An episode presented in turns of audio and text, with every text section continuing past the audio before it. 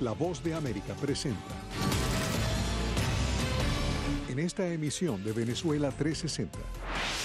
Oposición y gobierno de Venezuela se vuelven a ver las caras, esta vez en México. Lo que se puede esperar lamentablemente es poco. Analistas muestran pesimismo hacia un cambio político en corto plazo. ¿Qué pasará en Venezuela sin los fondos del fondo? La resolución de este problema tiene el balón en la cancha de Maduro. Más de 5 mil millones de dólares están en la cuerda floja a la espera de un acuerdo político, afirman expertos. El flujo de venezolanos migrantes es cada vez mayor a través de los países de Centroamérica. Yo creo que la cooperación internacional en, en ese momento va a ser fundamental. Costa Rica pide colaboración para vacunar a ciudadanos irregulares y un viaje entre gustos a especias y cacao. Indiscutiblemente es el, reflejo de las cosas que, que aprendí en Venezuela. Insane Chocolates lleva la confección de bombones y tabletas a otro nivel.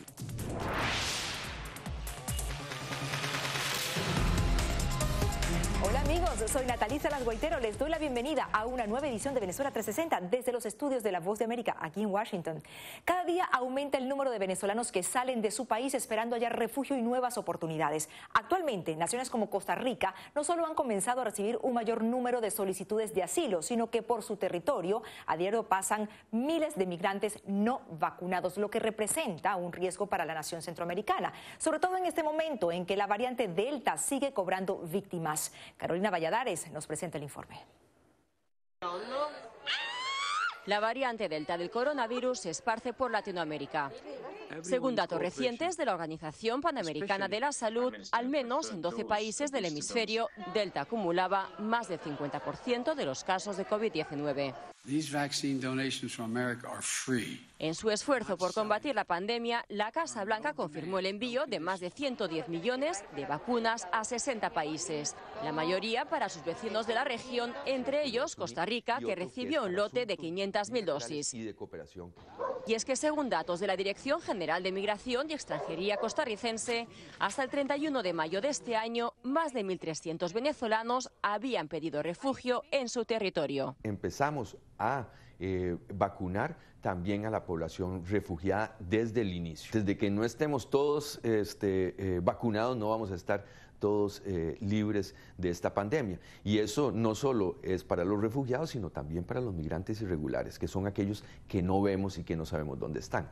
De acuerdo con cifras que maneja la misión diplomática de Juan Guaidó, más de 30.000 venezolanos residirían en Costa Rica. Sin embargo, muchos de ellos serían irregulares. También otorgaron el estatus de protección complementaria a aquellas personas que no cualificaban para refugiados. ¿Tienen acceso, por lo tanto, esas personas que califican para ese estatus a la vacuna? Definitivamente. Y además, ese estatus eh, especial no fue una decisión unilateral, sino también lo hicimos, de una manera muy responsable, en conjunto con el ACNUR y con, con los organismos internacionales para garantizar que al darles ese estatus, que es un estatus de residencia legal, pudieran tener acceso también a la Caja Costarricense de Seguro Social. Al igual que en otros países, como en Estados Unidos, la respuesta de los venezolanos al estatus de protección temporal no ha sido la esperada. Según Inmigración y Extranjería de Costa Rica, solo 549 migrantes se habrían registrado a fecha del 13 de mayo. Pero un problema preocupa especialmente a las autoridades de Costa Rica, los flujos migratorios de venezolanos. Dijo la OEA que para finales del primer trimestre de 2022 se espera que haya 7 millones de refugiados, migrantes venezolanos cuando se abran las fronteras eso tendría un impacto. Bueno, yo creo que la cooperación internacional en, ese momento va a ser fundamental.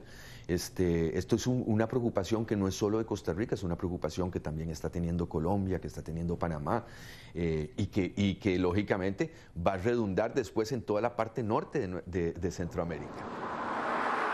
Según la Organización de Estados Americanos, la eventual apertura de fronteras y la agudización de la crisis humanitaria podrían generar una nueva estampida de venezolanos buscando refugio durante los próximos meses. Carolina Valladares, Venezuela T60, Voz de América, Washington. Y continuando con el tema sanitario, expertos vaticinan un panorama poco alentador para Venezuela en materia de salud pública. Con la pandemia de COVID-19 en pleno apogeo, la escasa disponibilidad de vacunas y la amenaza de nuevas variantes, profesionales de la salud creen que la situación podría tornarse crítica para diciembre. Pero hay más, y es que la pandemia oculta otra realidad que impacta no solo a los venezolanos, sino que pone en riesgo a toda la región. Belén Mora nos dice de qué se trata. El sistema de salud público venezolano oculta una oscura realidad, afirman expertos. Mientras los ojos de muchos están puestos en la amenaza del COVID-19, otra amenaza se cierne sobre los venezolanos. Por lo menos 10 o 15 de las enfermedades que se controlan con vacuna o con saneamiento ambiental están sueltas por la calle. Malaria, dengue, zika, chikungunya tétano, difteria, rotavirus, tuberculosis y sarampión son solo algunas de las enfermedades que amenazan la salud de los habitantes de Venezuela, también la región. Como algo así como una suerte, digamos, de, de, abastecimiento del reservorio de enfermedades que tienen que ser controladas y que no lo estamos haciendo y estamos, digamos, contribuyendo a una complicación seria en el vecindario. Entre tanto, el avance de la pandemia de COVID-19 en la región y la amenaza de nuevas variantes aviva la preocupación de profesionales de salud por el bajo índice de vacunados en Venezuela. Que al darle tiempo a eh, estas variantes a poder reconocer la capacidad inmunológica de los no vacunados ah, le permite generar en sí mismo nuevas características que generarán variantes mucho más infecciosas. Pero en Venezuela la preocupación de los expertos va más allá del porcentaje de vacunados. La inmunización con vacunas que no cuentan con el aval de organismos internacionales despierta serias dudas en la comunidad científica. Venezuela fue, digamos, agarrada por retruque en un supuesto modelo de investigación de fase 3, donde entonces tú eras como un voluntario, pero que ni, sabías tú que te estaban inoculando una cosa experimental. Entre tanto, desde el gobierno de Venezuela defienden el uso de estas vacunas como parte de la estrategia para hacer frente a la pandemia. En los próximos días empiezan a llegar los aviones con las vacunas del sistema COVA, que viene a reforzar todo el sistema de vacunación con las vacunas chinas, rusas y también próximamente la llegada de la vacuna Abdala de Cuba en grandes cantidades y lotes. Sin visos certeros del fin de la pandemia y con 4% de la población inmunizada, los expertos vaticinan un panorama poco alentador en Venezuela, razón por la cual hacen un llamado a las autoridades. Belén Mora, Venezuela 360, Voz de América, Washington. Hacemos una pausa, ya volvemos con más de Venezuela 360.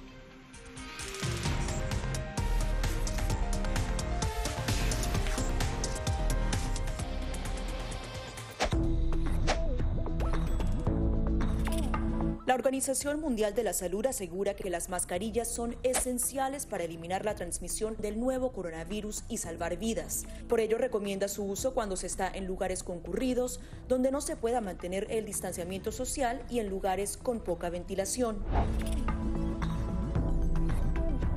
Cuando se habla de mascarillas para protegerse del COVID-19, se refieren generalmente a la mascarilla quirúrgica, el respirador N95 o las de tela.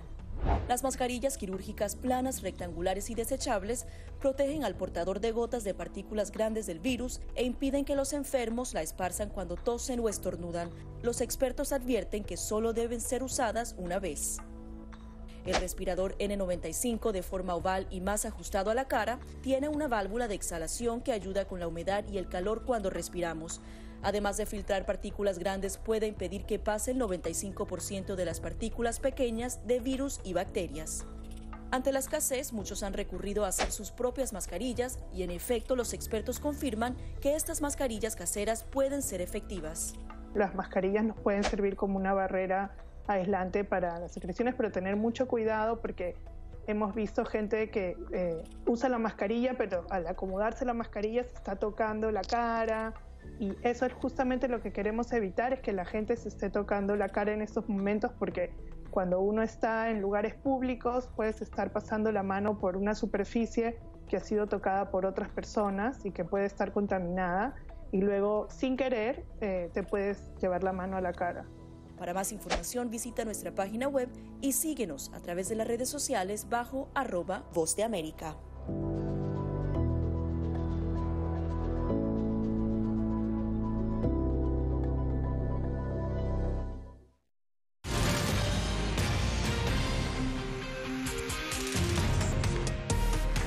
Oposición y gobierno volverán a una mesa de negociaciones facilitada por el Reino de Noruega y esta vez en México. Sin embargo, ni analistas ni ciudadanos venezolanos tienen mayores expectativas de que este nuevo intento traiga resultados por lo menos a corto plazo.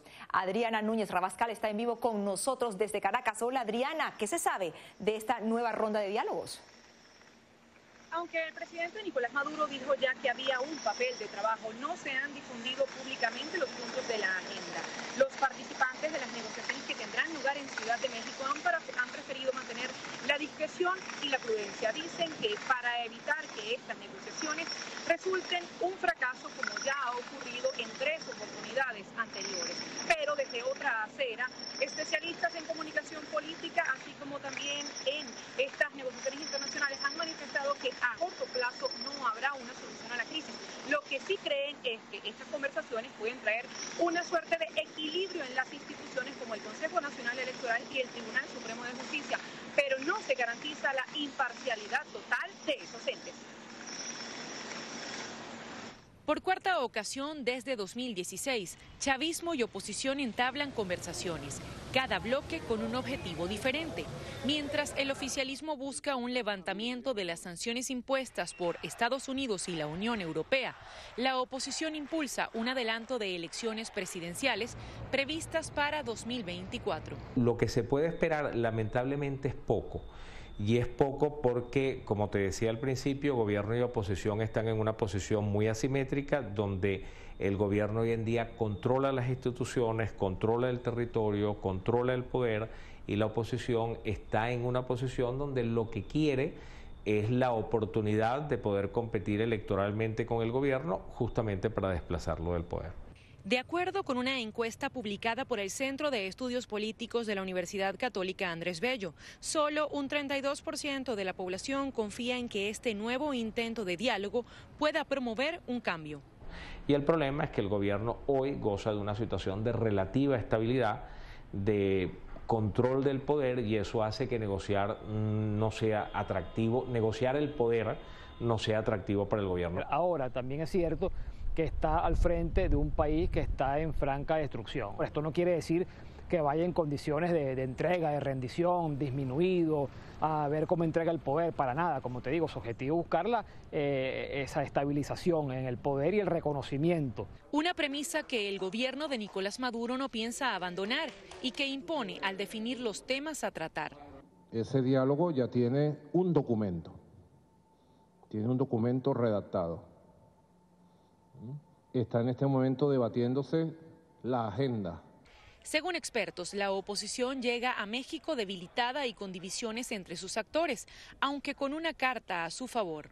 La negociación sí le da una fortaleza, tiene todavía el reconocimiento internacional y la negociación le permite también desplegar su agenda. Creo que le da, a cierto modo, le da oxígeno. Creo que una de las cartas que le queda a la oposición, eh, una posible carta, no sé si la van a utilizar, es pedir entonces un referendo revocatorio que podría activarse a partir del año que viene.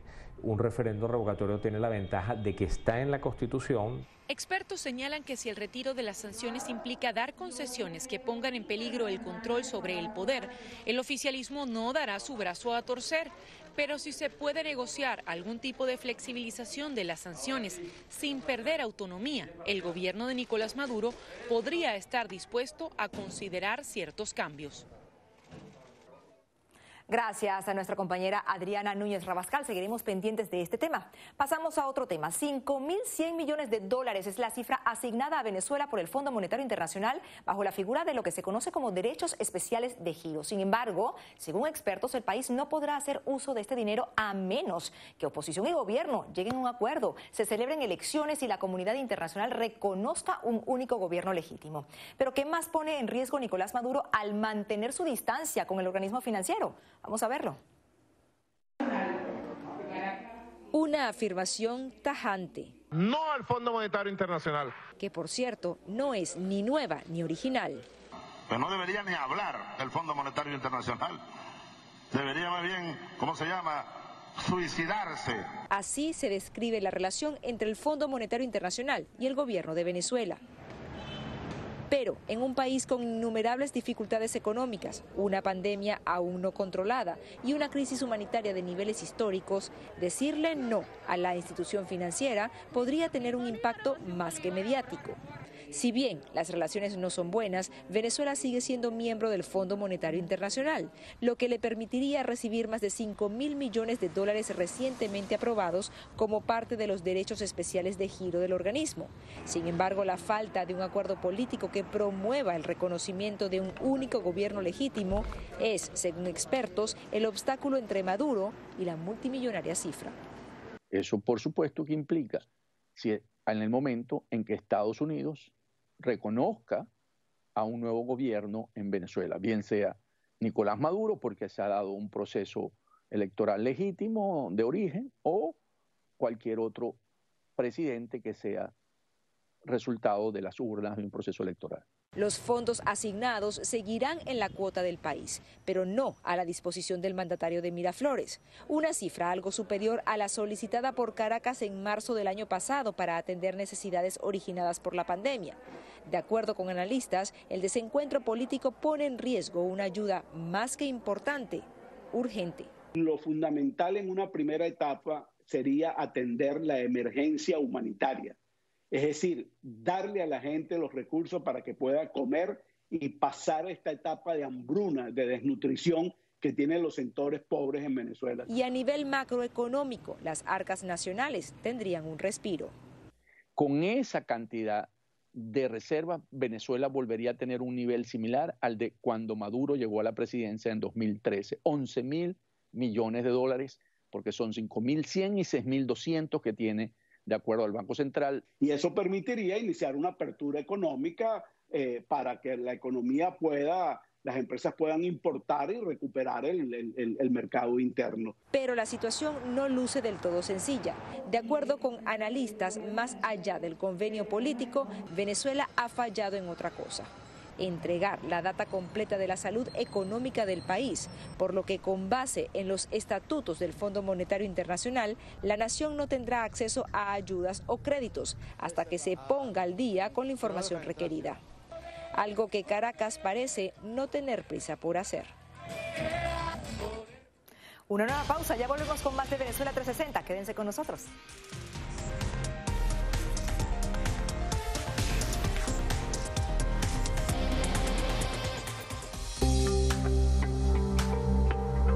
En medio de la pandemia del COVID-19, muchos quieren saber cómo darle una mano a su sistema inmune. El que va a realmente combatir el coronavirus es nuestro sistema inmune, que es nuestro sistema de defensas que va a luchar contra el virus cuando aparezca. Aquí te damos cinco consejos sencillos para mantener tu sistema inmunológico funcionando de manera óptima. Consume una dieta rica en frutas y verduras que incluya alimentos con un alto contenido de vitaminas A, B, C, D y E, así como los minerales hierro, zinc y selenio. Una alimentación saludable reduce el riesgo de adquirir enfermedades crónicas, también reduce la probabilidad de depresión y ansiedad. No solo mejora tu perfil cardiovascular, sino que también reduce la presión arterial y ayuda a controlar el peso. La OMS recomienda unos 30 minutos al día, incluso repartidos entre tres sesiones. Muchos entrenadores ofrecen ahora cursos en línea, a veces incluso gratis. Mientras dormimos se reparan las células, se eliminan las toxinas, se procesa la información y se fortalece nuestra memoria. Para la mayoría de las personas, de 6 a 9 horas de sueño son suficientes. Lávate las manos con frecuencia por lo menos durante 20 segundos. Asegúrate de hacer el proceso bien, frotando todas las partes de ambas manos y muñecas. Las antibacteriales funcionan mejor si contienen un alto porcentaje de alcohol. Las funciones metabólicas dependen del agua. Consume alimentos ricos en agua como frutas, verduras y sopas. El té y el café son diuréticos, así que no cuentan en la dosis.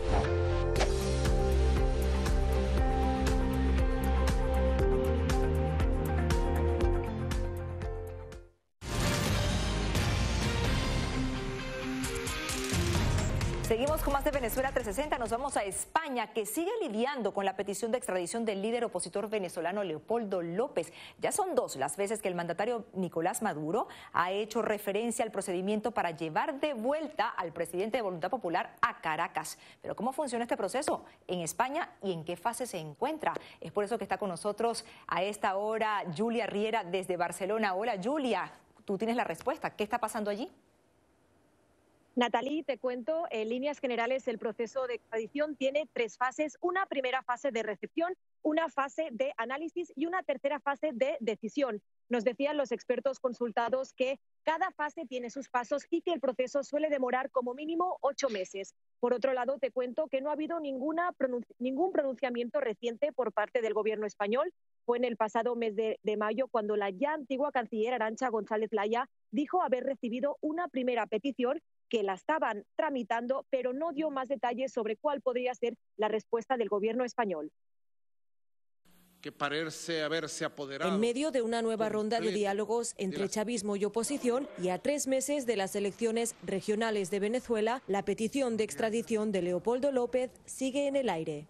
El exalcalde y uno de los principales líderes de la oposición venezolana reside en España desde el pasado mes de octubre. Es por ello que el país europeo tendrá la última palabra en su proceso. Pero ¿cómo funciona el procedimiento?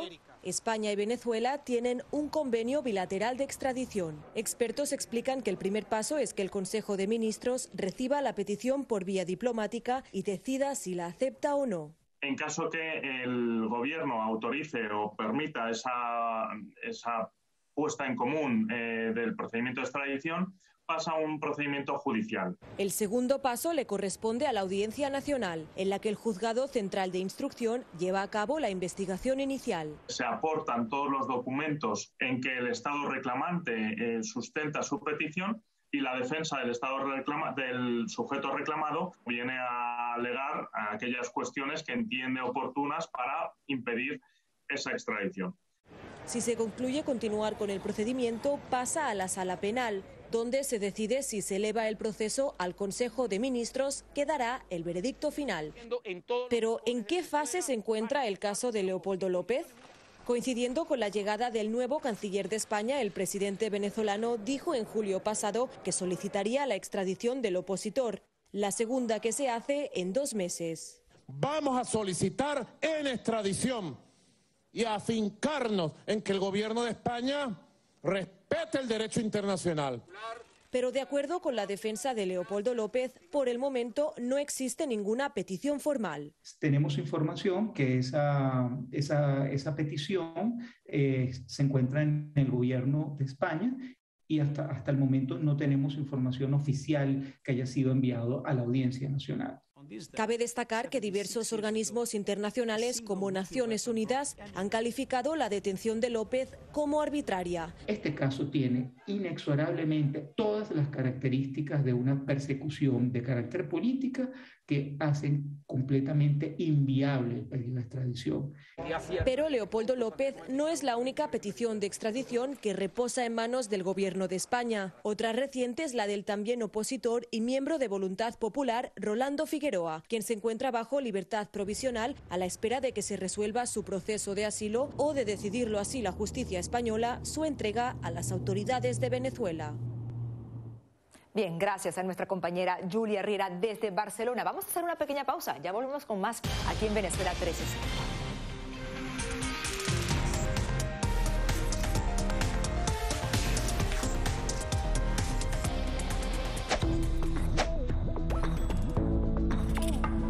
Organización Mundial de la Salud asegura que las mascarillas son esenciales para eliminar la transmisión del nuevo coronavirus y salvar vidas. Por ello recomienda su uso cuando se está en lugares concurridos, donde no se pueda mantener el distanciamiento social y en lugares con poca ventilación.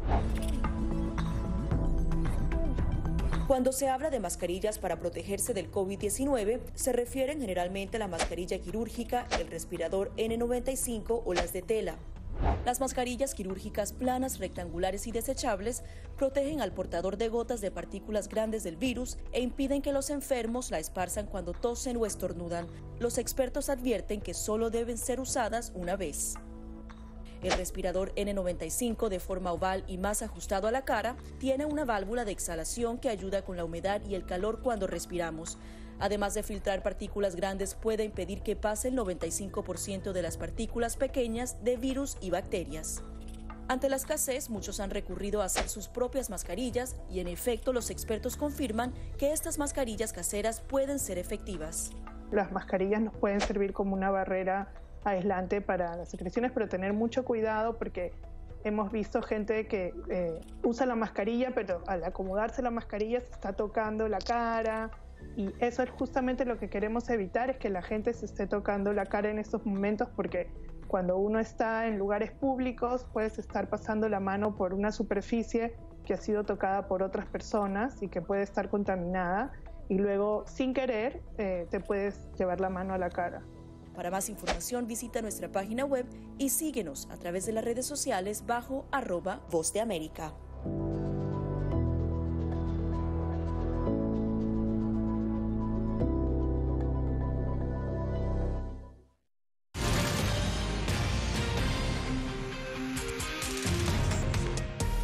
Y un viaje al pasado a través de un sueño hecho realidad aquí en el presente. Así se describe la experiencia que se obtiene tras probar uno de los bombones de Insane Chocolate.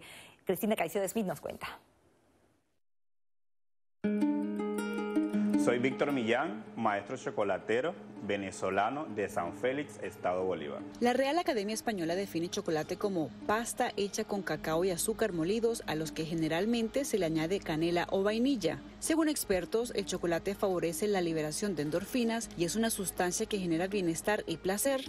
Para Víctor Millán, el chocolate es un viaje a los recuerdos y es revivir un sentimiento de cariño y nostalgia. Sí, el, el Miramar lo hice pensando en mi mamá aunque no lo diga. El maestro chocolatero recuerda que, desde su niñez, conoció de primera mano la producción del cacao durante visitas a familiares que cultivaban este producto en el estado Sucre. Y vi cómo sembraban el cacao, cómo lo cosechaban, cómo lo cultivaban, el secado, la fermentación, los procesos, hasta que de ahí se iba a los productores de, chocolate. Fue precisamente esa conexión familiar y la pasión por la gastronomía que hizo convencer a Víctor de que lo suyo era el chocolate. Desde muy temprana edad aprendió todo lo relacionado con la siembra del cacao, la técnica de procesamiento y su industrialización. Se fue de Venezuela hace seis años, no por voluntad, sino por circunstancias de la vida, como él mismo cuenta. Y aunque el camino no ha sido fácil, tras muchos años de trabajo y esfuerzo, Víctor Millán junto a su socio Javier Serpa hicieron su sueño realidad. Chocolates Insane. Bueno, el sueño se está cumpliendo, ¿no?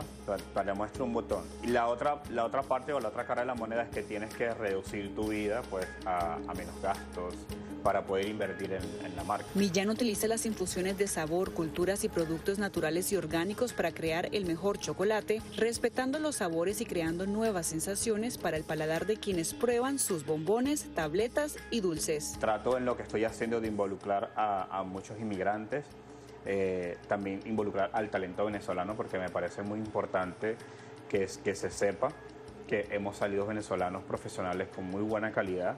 En una definición más empírica y según las palabras de Michael Levine, químicamente hablando el chocolate es realmente el alimento perfecto del mundo y Víctor Millán se encarga de hacer de su chocolate el viaje ideal a un punto muy específico de este planeta. Sé que no todos podemos ir a Venezuela, pero a través de mis chocolates hemos creado un viaje a Venezuela.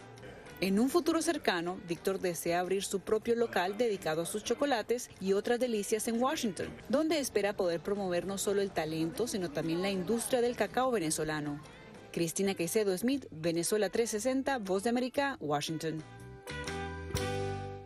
Y para finalizar nuestro programa les presento a Chuy, una perezosa que se ha convertido en la pionera de un novedoso centro de rescate y rehabilitación de animales de su clase en San Antonio de los Altos, Estado Miranda, en Venezuela. Aire y Juan Carlos Rodríguez son una pareja que abrieron este santuario solo por el hecho de ayudar a proteger esta especie que, sin bien aún no se encuentra en peligro de extinción, al parecer no cuenta con mucha investigación sobre su cuidado y mantenimiento para que dure muchos años más aquí en nuestro planeta.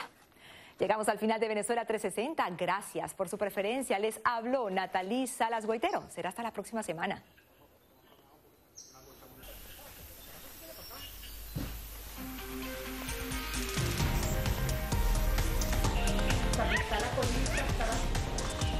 Está agarrada de la rama que pasa para allá. sola, ¿no? Sí. Como... Pero la...